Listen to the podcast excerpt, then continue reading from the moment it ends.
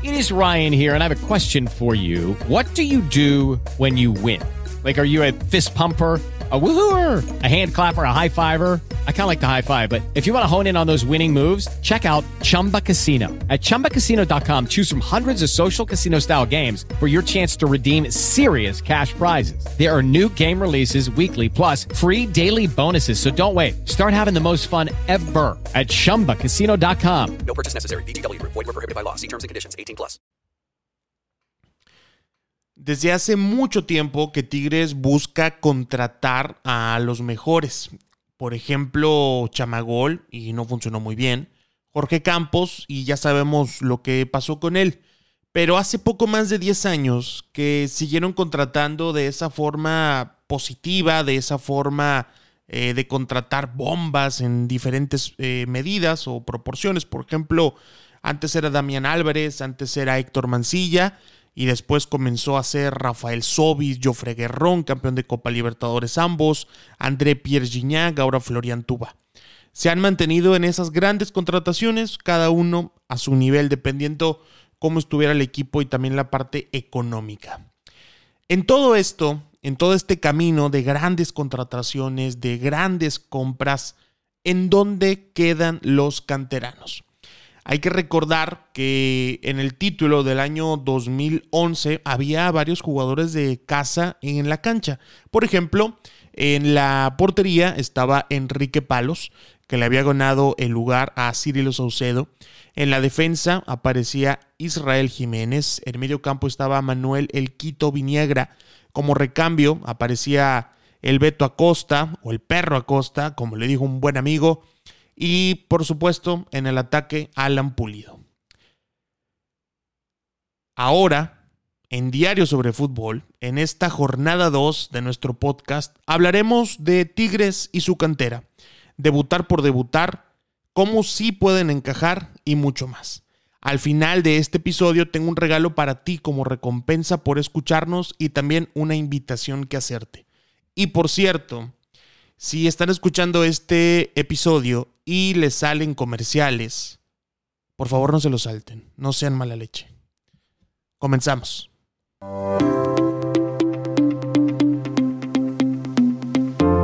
Diario sobre Fútbol es un podcast que se publica todos los días por la mañana. Fútbol mexicano e internacional, fichajes, análisis, datos, el negocio de este deporte y mucho más. Encuéntranos también en Instagram. Cuando empezamos a hablar de canteranos en Tigres, hay gente que se imagina lo peor. Por ejemplo, sentar a Gignac, al mejor jugador de los últimos siete años en nuestra liga, y poner de titular a un completo desconocido que por edad podría ser hijo de muchos de los aficionados que en ese momento estén en la tribuna. Además, hay gente que se pone a pensar en cuánto pagan por los abonos. Hace no mucho, el mister Iván Pérez sacaba un, una investigación respecto a cuánto pagan los aficionados por los abonos de sus equipos en el fútbol mexicano y Tigres salía como uno de los más caros. Y que con ese abono caro vayas a ver prácticamente a un equipo sub-20 en el volcán. Pero no, no es así. Recientemente, Miguel Herrera ha declarado sobre la intención de darle mayor espacio en el primer equipo a los muchachos que vienen desde abajo. Pero hay una cosa que muchos no escucharon o lo escucharon pero no le pusieron atención. En una entrevista, él dijo que la intención es que del total de la plantilla, considerando solamente a los mexicanos, la mitad 50 o 60% de esa cantidad sean futbolistas hechos en casa. Para no hablar solamente de porcentajes, vamos a intentarlo explicar con números concretos. Una plantilla, supongamos, que tiene a 23 jugadores, ¿ok? De esos 23, 10 son extranjeros. Así que por el tema de la regla de formados y no formados en México, esos se descartan con que no vayan a ser canteranos. Nos quedan 13 jugadores mexicanos. De esos 13, el 60%, es decir, 7, van a ser hechos en casa y los otros seis jugadores que compres a diversos clubes. ¿Qué mexicanos tiene actualmente Tigres como titulares? Al menos de los que son más regulares. Está Javier Aquino, que juega de lateral izquierdo, de lateral derecho, parece que esta temporada lo hará también. Está Jesús Angulo, está Juan Pablo Vigón, y podemos meter también ahí en la ecuación a Hugo Ayala, ya que se fue el pollo dueñas. Estamos hablando de cuatro mexicanos en el equipo titular.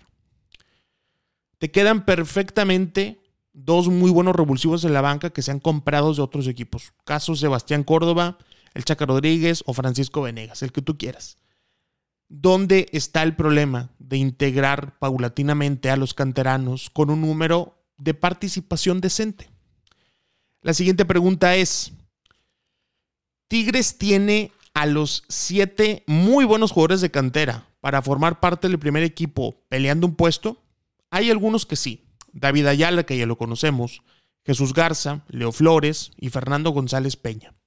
Estos son los cuatro jugadores que desde mi perspectiva tienen el mayor potencial y no van a desentonar tanto en el equipo de primera división además de los que vengan un poquito más atrás, como puede ser el Piojo Fierro, como puede ser eh, Hernán Flores, como puede ser un Diego Agüero. Se dan cuenta cómo no es tan caótico integrar canteranos al proyecto de primera división. Se dan cuenta cómo sí puede existir un plan para ellos sin necesidad de quitar a Carioca, de quitar a Gignac, de quitar a Nahuel Guzmán. Se dan cuenta cómo hay ocasiones en las que nos hablan de cantera y exageramos pensando que van a ser un equipo sub-20 jugando en primera división, porque esos son exageraciones. En lugar de contratar a los Ulises Cardona, a los Eduardo III, a los Manita Zamora, a los Omar Salgado, a los Fabricio Tabano, vamos a procurar que ese espacio en la institución sea para alguien que conoce el equipo desde adentro, que ha entrenado con el director técnico en turno y que está muy ansioso por ganarse una oportunidad en la primera división. Ahí es donde logramos el primer paso, considerarlos. Eso es lo primero, evidentemente, ¿no? Darles un lugar.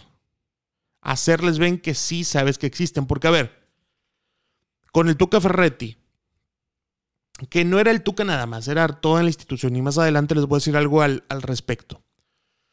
Con el Tuca Ferretti sí había mucho menosprecio a la cantera. Sí existía mucho menosprecio a la cantera.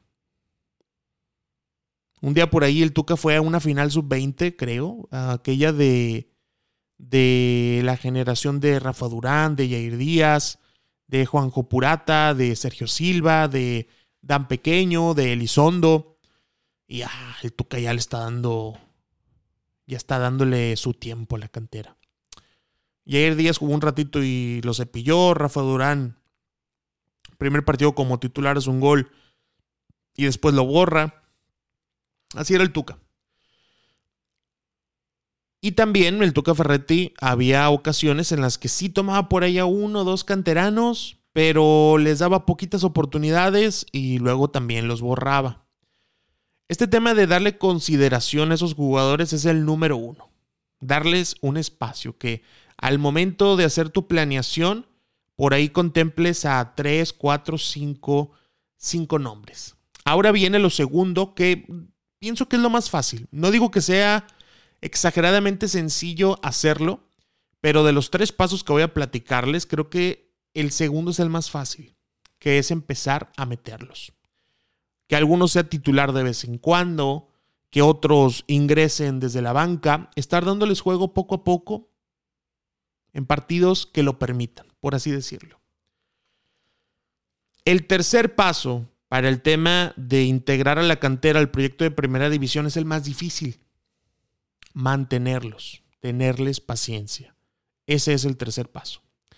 Si entra, por ejemplo, Fernando González Peña, que es de mis favoritos de la sub-20, y que entre ahí por el sector de la izquierda, es muy probable que no lo veamos hacer lo mismo que hace Luis Quiñones.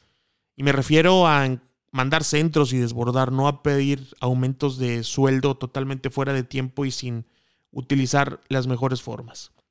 Si entra Leo Flores para los últimos 10 minutos, obviamente no va a tener el mismo temple que tiene Gignac dentro del área. Tal vez a David Ayala le quiten más balones de los que le roban a Rafael Carioca. ¿Existirá suficiente capacidad, suficiente paciencia para aguantar eso? Y no solo hablo de puertas hacia adentro, no hablo de Miguel Herrera, de Álvaro Galindo, de Oscar Escobar, del Chimar Ruiz, de Antonio Sancho, de Víctor Holguín, de Carlos Valenzuela, de Mauricio Culebro, no. También hablo de la afición, una afición que por supuesto es muy exigente.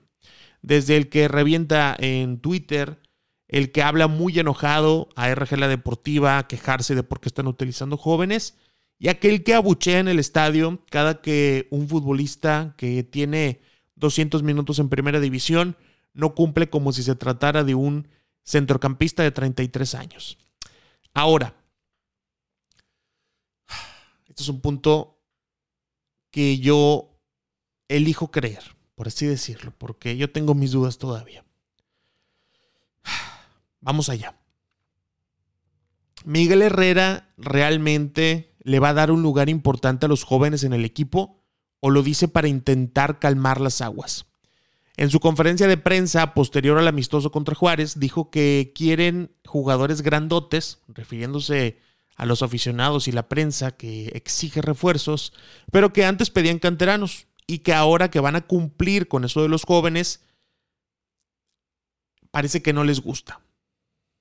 ¿Realmente lo hará? Desde que llegó, él mencionó que iban a darle más minutos a los canteranos. Y empezó a ponerlos, ¿no? Empezó a meter a Ronaldo Nájera, de pronto ponía a Sergio Treviño en partidos amistosos, le daba también oportunidad al Toro Garza, que lo debutó en primera división, pero ahí les va un dato. Atención a este dato de Tigres, mucha atención a este dato que les voy a dar respecto al uso de jóvenes en Tigres. Tigres fue el equipo que menos minutos dio a jugadores nacidos del año 2000 hacia adelante. Solamente 35 minutos.